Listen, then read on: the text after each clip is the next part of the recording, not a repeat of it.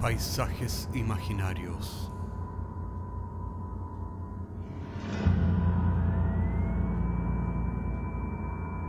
Una producción Cortés Rojas.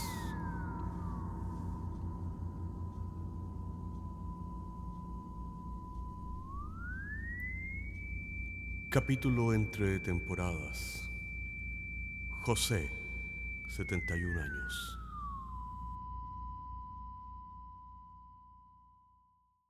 Bienvenidos a esta edición especial de Paisajes Imaginarios, entre temporadas, mientras nos preparamos para el arribo de la temporada cuarta, ahora en septiembre. La narración de hoy día pertenece a una escritora chilenísima, notable y amiga muy querida, Natalie Moreno. Es parte de una colección de cuentos que se llama Obituarios, que va a estar en- a la venta muy pronto en las librerías. Que lo disfruten.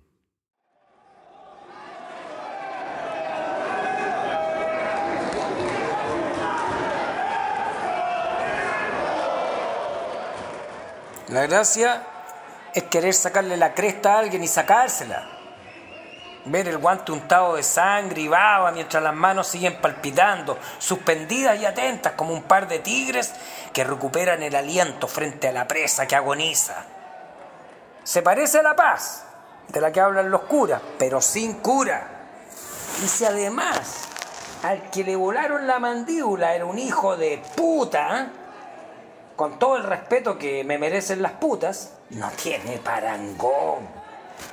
¿Y sabe lo que es parangón? Porque con la cara que tiene, con suerte cuenta usted hasta 10, po. Y no, no va a dejar de fumar, aunque a usted le moleste. Y la nueva moda sea que esté prohibido fumar en los lugares públicos.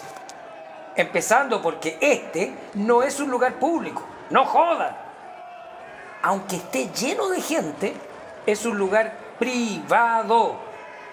Es como si prohibieran fumar en los moteles. ¿Así? No lo puedo creer. Para que vea que estamos peor de lo que pensaba. ¿Dónde se ha visto que en el mismo lugar donde se puede celebrar el cuerpo, en el mismo lugar donde podemos volver a ser los sagrados animales que se lamen y fornican hasta el éxtasis, después no se puede fumar un cigarrito? Y sáquese esa sonrisa estúpida. Así todo cagado como me ve, no hace mucho podía darme el gusto de voltear tres mujeres por semana. Y no más solo porque me faltaba el dinero. Si no, le habría preñado hasta su hermana.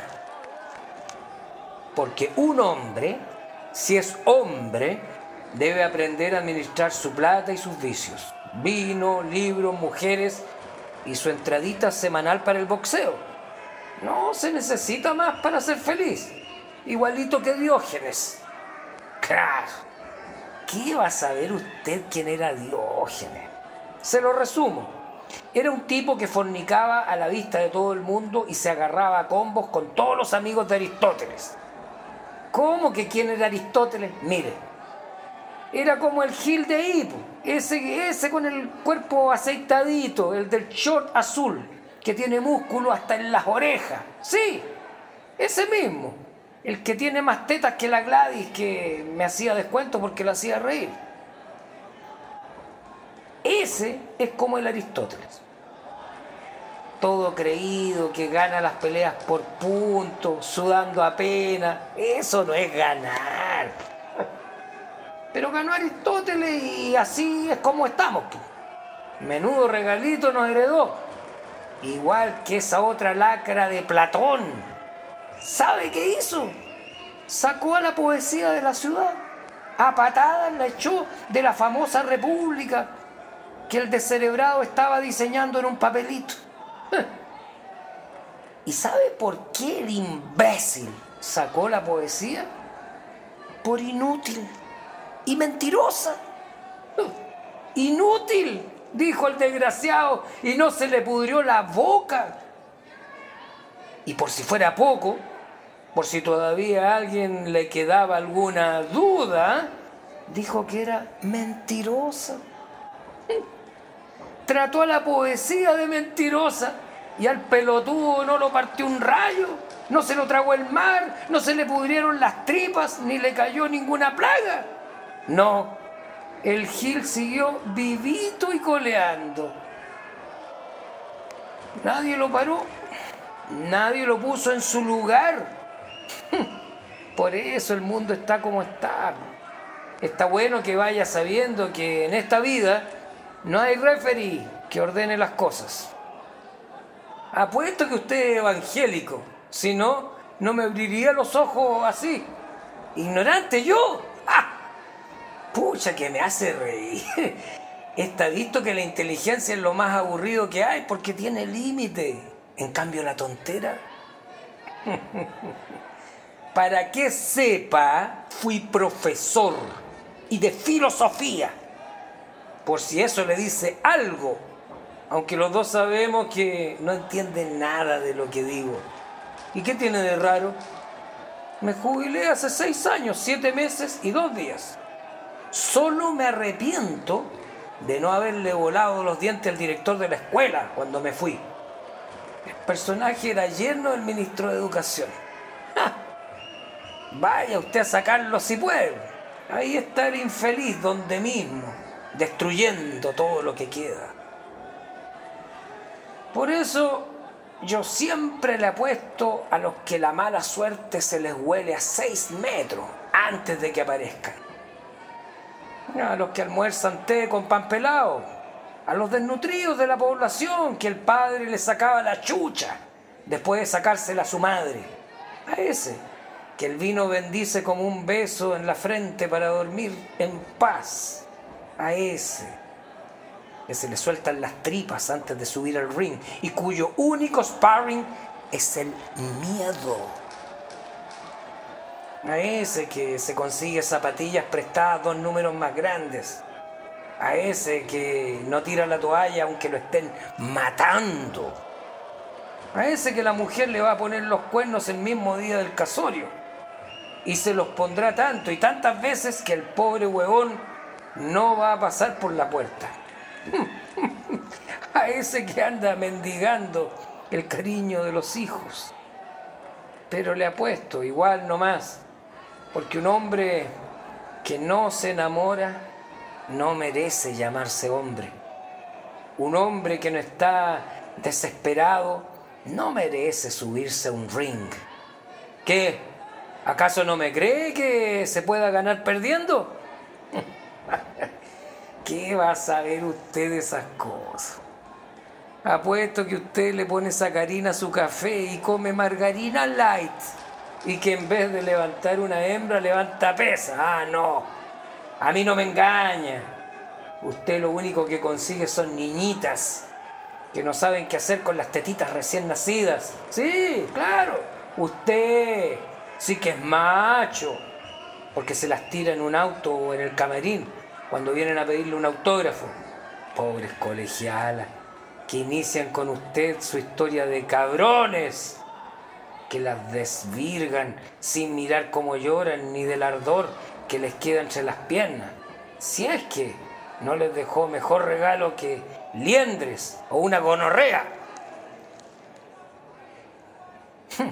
si es tan hombre, haga la prueba de meterse alguna vez con una mujer de verdad. De esas que después de fondearse entre sus piernas uno queda todo mojado y pegajoso y sale de esa cueva como recién parido. y ya que estamos tan amigos, ¿cuál es su gracia? No, no me mire raro. Así es como se debe preguntar. Así es como se llega a la pepa del alma. Por eso le digo, ¿cuál es su gracia? ¿Qué me hace reír? ¿Qué parece boqueando, todo afligido, como un pobre jurel que no se dio cuenta cómo lo pescaron? Le estoy preguntando cómo se llama. ¿Y? ¿En serio? ¿Qué nombre más ridículo? Con razón están asopados. Y todavía quiere ser campeón el Perla. Yo creo que la Crespa Rodríguez tiene más huevos que usted.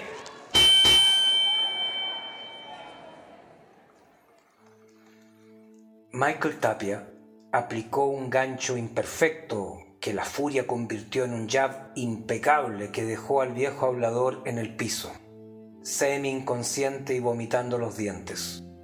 Las muletas, esas patas largas que movía pausadamente y que al desplazarse proyectaban la sombra de una araña tan inmensa como lenta, cayeron varios escalones sin que nadie se enterara, salvo el muchacho aspirante a boxeador profesional que seguía empeñado en hacer volar dos molares que aún colgaban de la vetusta encía. Curiosamente, la sangre que escurría de la boca del anciano, a borbotones con intermitentes coágulos negros que le recorrían el cuello, era menos que las carcajadas que salían de esa misma boca abriéndose camino entre los gritos desaforados de los asistentes a la otra pelea que estaba teniendo lugar y que llegaba prístinos a los oídos de Michael, perforándole los tímpanos. Al viejo lo encontraron después del último asalto entre un peruano formidable y un nacional famélico. La cabeza era una masa hinchada que costaba reconocer. Eso sí, no cabía duda de que tenía estampada una sonrisa. Como si la muerte, con su particular sentido del humor, hubiera querido firmar una de sus últimas obras.